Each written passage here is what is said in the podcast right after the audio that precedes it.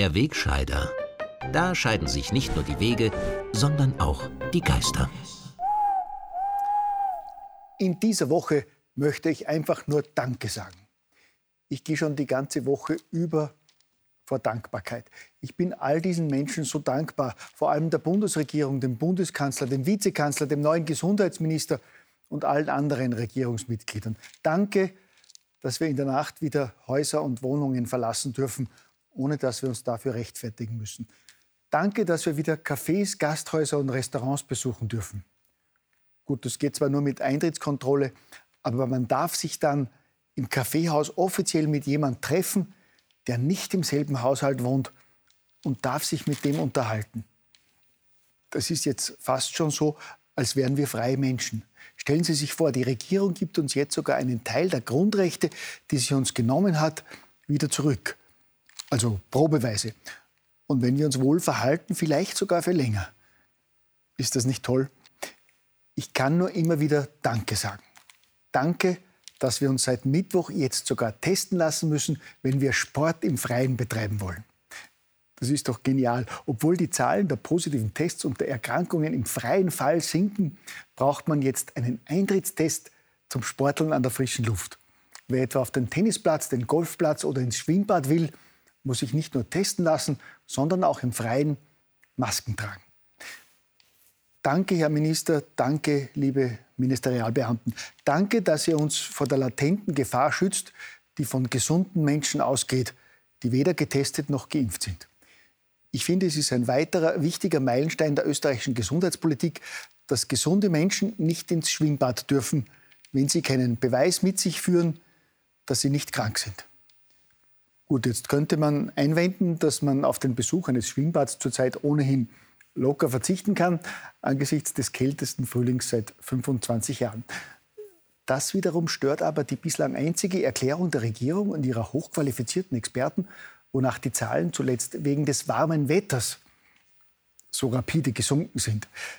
Das klingt angesichts der Rekordtemperaturen im heurigen April und Mai absolut schlüssig und ist zweifellos ein Beweis dafür, dass Politiker und Experten tatsächlich einzig aufgrund evidenzbasierter Zahlen und Fakten handeln. Das lässt sich nicht zuletzt an den Schlagzeilen der vergangenen Wochen dokumentieren.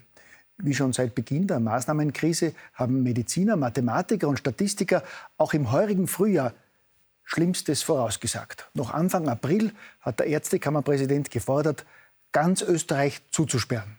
Statistiker haben 5000 tägliche Fälle zu Ostern für realistisch gehalten und viele Menschen damit einmal mehr in Angst und Panik versetzt. Bedauerlicherweise sind zwar auch diese Horrormeldungen nicht eingetreten, aber ich folge auch in diesem Punkt klar der Regierungslinie, dass die Menschen eben gerade wegen dieser drastischen Warnungen so vorsichtig waren. Und deshalb sind die Zahlen jetzt gesunken. Gut, andere enge Regierungsberater dementieren ja nach wie vor gezielte Panikmache, sondern geben uns Laien vielmehr überraschende Einblicke in ihre wissenschaftlich fundierte Expertise. Covid-Fallprognosen zu machen, ist ein bisschen wie die Wettervorhersage. Ja, das ist natürlich beruhigend, wenn Covid-Fallprognosen der Statistiker so sicher sind wie die Wettervorhersage. Zumal diese Prognosen bekanntlich seit einem Jahr die Entscheidungsgrundlage für die Regierung bilden, Lockdowns zu verhängen, die Menschen monatelang einzusperren und jetzt nicht allzu schnell in ein normales, sprich freies Leben zu entlassen. Deshalb dürfen sich trotz massiv fallender Fallzahlen auch jetzt noch maximal zehn Personen im Freien treffen. Und das natürlich nur bis 22 Uhr. Denn ab 10 Uhr abends schlägt das Virus unerbittlich zu. Tödliche Gefahr droht natürlich auch, wenn sich tagsüber zu den zehn erlaubten Personen in einem Garten eine elfte Person gesellen sollte.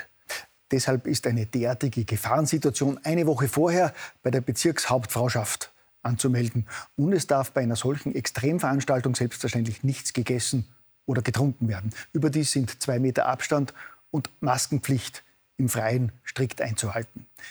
Diese durchdachten Maßnahmen sind aber trotzdem kein hundertprozentiger Schutz gegen das Virus. Den bietet selbstverständlich nur die heilsbringende Impfung. Deshalb möchte ich mich an dieser Stelle nicht nur bei den Regierungspolitikern, sondern auch bei der Pharmaindustrie, aber auch bei den Impfverweigerern bedanken. Also jenen bornierten Mitbürgern, die sich selber zwar nicht impfen lassen, aber völlig freiwillig den Ankauf von zig Millionen Impfdosen mitfinanzieren. Danke, danke, danke. Bedanken möchte ich mich aber auch bei der österreichischen Gesundheitskasse, die trotz eines aktuellen Abgangs von mehreren hundert Millionen Euro einen vertrauensbildenden Videoclip produzieren hat lassen, um wenigstens einen Teil der verbohrten Impfverweigerer doch noch umzustimmen. Mit intelligenten Texten wie Baby, lass uns impfen. Ich und du, wir zwei. Lass uns hier verschwinden. Endlich sind wir frei. Baby, lass uns impfen. Ich und du, wir zwei. Lass uns hier verschwinden. Endlich sind wir frei. Komm, wir gehen jetzt impfen. Du kannst mir vertrauen. Wir tanzen und wir singen ein Leben wie im Traum. Wie vertrauensbildend dieses Video ist, sieht man nicht zuletzt am Beispiel von AstraZeneca. Dieser Impfstoff ist absolut vertrauenswürdig. Deshalb wird er künftig auch in Österreich nicht mehr verimpft. Aber nicht, weil es kein sicherer Impfstoff wäre, sondern ausschließlich wegen der verspäteten Lieferung, hat unser Herr Gesundheitsminister versichert. Dann muss es stimmen. Und machen Sie sich bitte auch keine Sorgen, weil es nur eine Notzulassung für die Covid-Impfungen gibt die sind absolut sicher, hat unser Herr Gesundheitsminister versichert. Und deshalb können wir demnächst auch schon alle Zwölfjährigen und bald schon alle unsere Kinder impfen.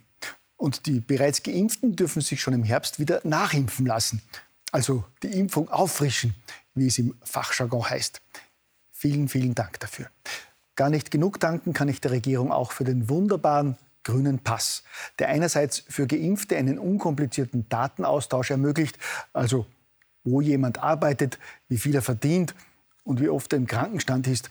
Und andererseits ist der grüne Pass natürlich ein fabelhaftes Instrument, um Impfverweigerer durch permanente Tests und andere Schikanen mürbe zu machen und doch noch zum schnellen Peaks zu überreden. Wer nicht so lange warten will, verlangt die Impfung jetzt schon als Eintrittskarte für den Job. So wie etwa die Produktionsfirma der ORF Steirer Krimis, die einer Hauptdarstellerin jetzt mitgeteilt hat, dass sie ihre Rolle los ist, wenn sie sich nicht impfen lässt. Danke an die Verantwortlichen für diese soziale Kompetenz. Ich bedanke mich bei der Pharmaindustrie, der Impflobby, den Faktencheckern und ExpertInnen, bei den Blockwarten und Vernaderern und selbstverständlich bei unserer Regierung, die all das ermöglicht und uns jetzt schon wieder ein, zwei Meter von der Leine lässt.